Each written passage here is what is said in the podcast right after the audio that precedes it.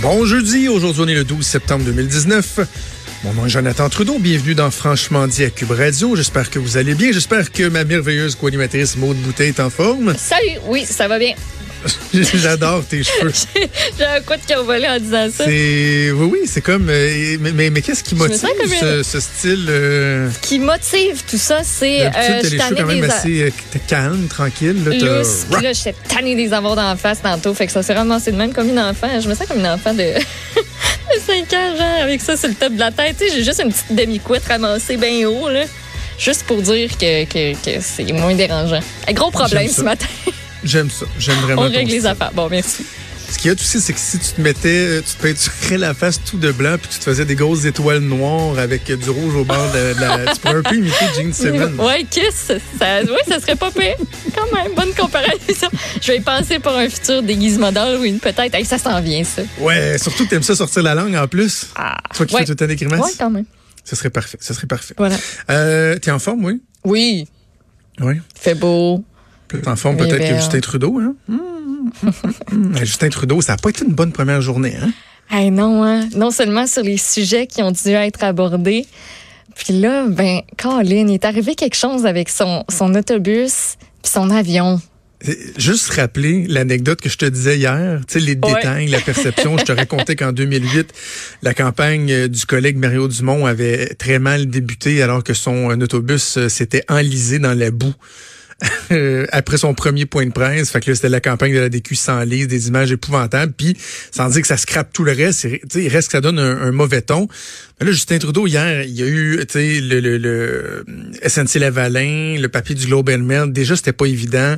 Ça n'a pas été évident sur la loi 21. On va, évidemment, on va en reparler plus tard, là, mais là, en plus, tu sais, un incident qui implique non seulement son avion, mais autobus de tournée aussi, là. C'est comme le double Ouais, dipping. un autre, un accrochage, mettons, pour commencer.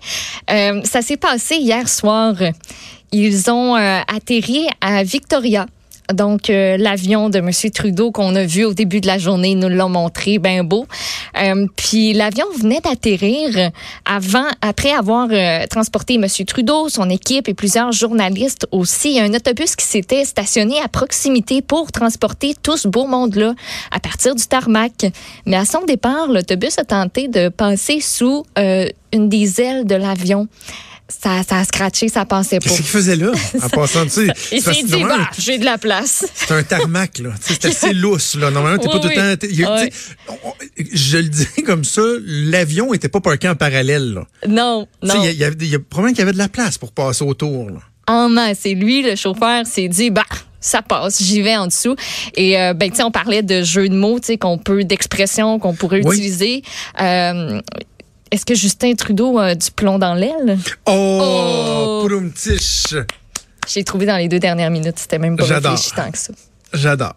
Euh, on va analyser le, le lancement de, de la campagne, euh, les premières heures avec Gilles Duceppe tantôt. Je le dis à, à Richard euh, à la fin de son émission. Très content, Monsieur Duceppe, qui va être avec nous à tous les jeudis Ben pendant oui. la campagne électorale pour analyser ça. Ben, ben, ben aimé no- notre échange avec lui la semaine dernière. Donc, on va remettre ça toutes les semaines au cours des prochaines semaines. Euh, je vais faire un clin d'œil. Parce que là, on vient d'en faire un sur sur l'autobus. Puis comme genre le fond et tout ça, on va parler avec M. Duceppe, mais je fais un, un clin d'œil. Tu sais, Maxime Bernier, on est très sévère avec lui, avec raison. Parce que le gars a tenu des propos euh, complètement débiles sur euh, euh, Greta Thunberg. Là. Ça s'apparente presque à du bullying, ce que lui a fait. Là.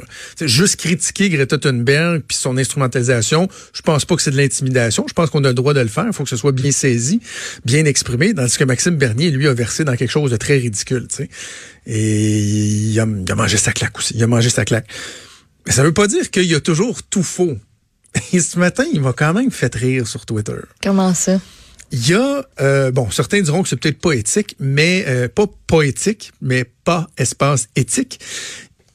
Des communications avec des journalistes, normalement, tu sais, t'es pas supposé diffuser ça. Bon, Non.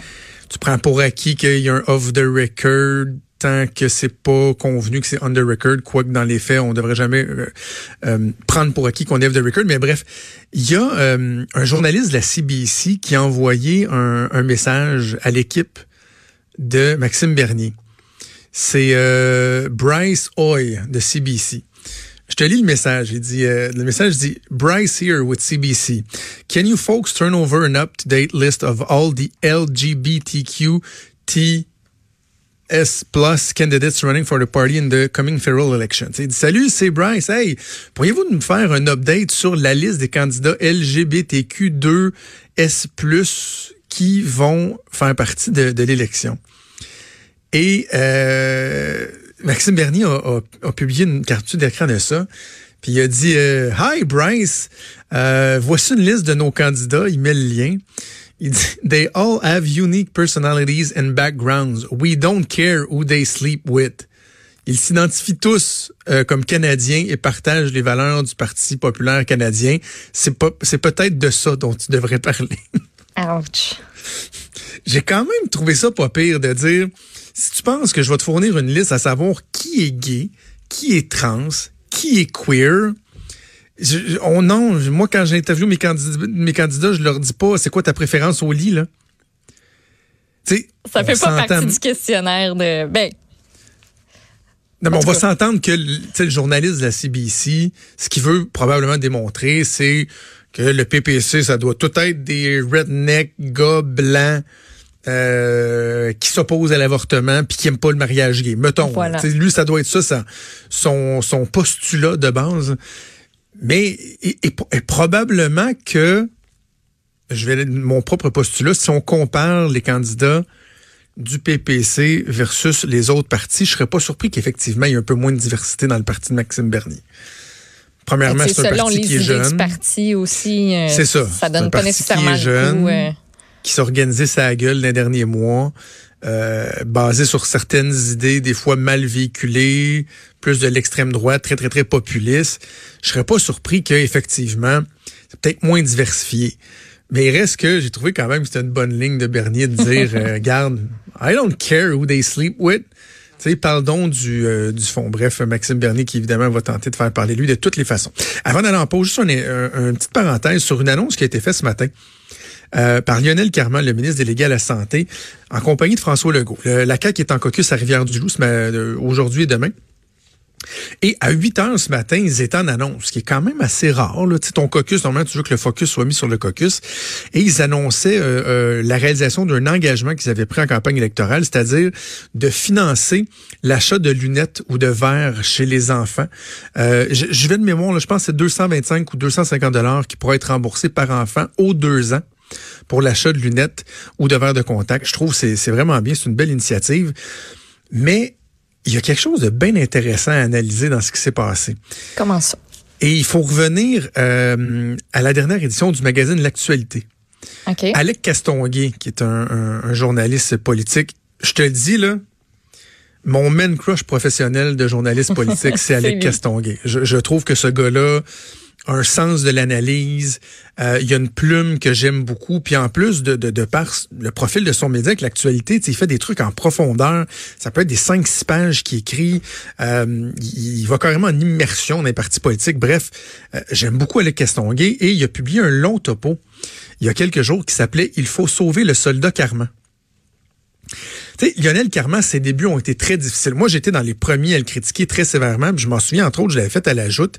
Puis mes collègues étaient comme, ben là, t'es rough, Jonathan, là, tu Lionel Carman, tout le monde l'aime. Puis, ben, tu sais, finalement, le constat est pas mal partagé que ça a été, ça a été difficile. Euh, entre autres sur euh, ce qui s'est passé à Granby, tout le projet de loi entourant le cannabis, il est pas très solide. Et là-dedans, Lec Castonguay raconte qu'il y a une prise de conscience qui s'est faite au bureau du premier ministre, entre autres, au printemps dernier, au mois de juin, et que là, ils ont dit, on est en train de l'échapper. C'est parce que ça va pas du tout. Il est mal perçu, il y a pas de fun, il est pas à l'aise. Il faut faire une opération de sauvetage. Donc, ils ont clairé son chef de cabinet ou sa chef de cabinet, remplacé par Jonathan Valois, ancien député péquiste, euh, qui a beaucoup d'expérience et tout ça. Et là, dernièrement, ils ont été chercher Marie Barrette, qui était l'attachée de presse de Pauline Marois à l'époque responsable des communications au cabinet du premier ministre, qui va euh, s'occuper des communications de, de, de, de M. Carman. Et il disait que dans l'analyse qu'il faisait, il disait il faut recentrer M. Carman sur ce qu'il aime. Tu sais, qui parle aux gens des choses qui l'allument, les jeunes enfants, l'encadrement, le dépistage, qu'on y fasse faire des bonnes nouvelles, qui soient dans un climat plus confortable, moins euh, d'opposition, pas être en réaction, pour essayer d'y redonner confiance puis de le relancer. J'ai trouvé ça vraiment intéressant de voir que Alec Castonguay publie ce papier-là. Je pense que c'était vendredi dans l'actualité. Et là, ce matin, un beau jeudi, accompagné du premier ministre, Monsieur Carman, qui raconte à quel point pour lui c'est important les jeunes, la santé euh, oculaire, puis qu'il faut faire un coup de poudre, de leur donner un coup de pouce, puis qui réalise un engagement électoral. C'est rare qu'on est capable de voir vraiment le résultat d'une stratégie de communication bien, bien, bien élaborée, comme celle qu'Alec euh, Castonguay euh, a, a, publié, a mis au, jour, si on veut, et de voir le, le, résultat tangible. Est-ce que ça va marcher? Je sais pas, mais clairement, euh, on a vu aujourd'hui une tentative du ministre Carman de, de, de, se remettre en confiance si on veut. Alors voilà pour la politique provinciale. Comme je le disais tantôt, on va faire une pause et au retour, c'est Gilles Duceppe qui va être avec nous pour analyser la campagne électorale fédérale.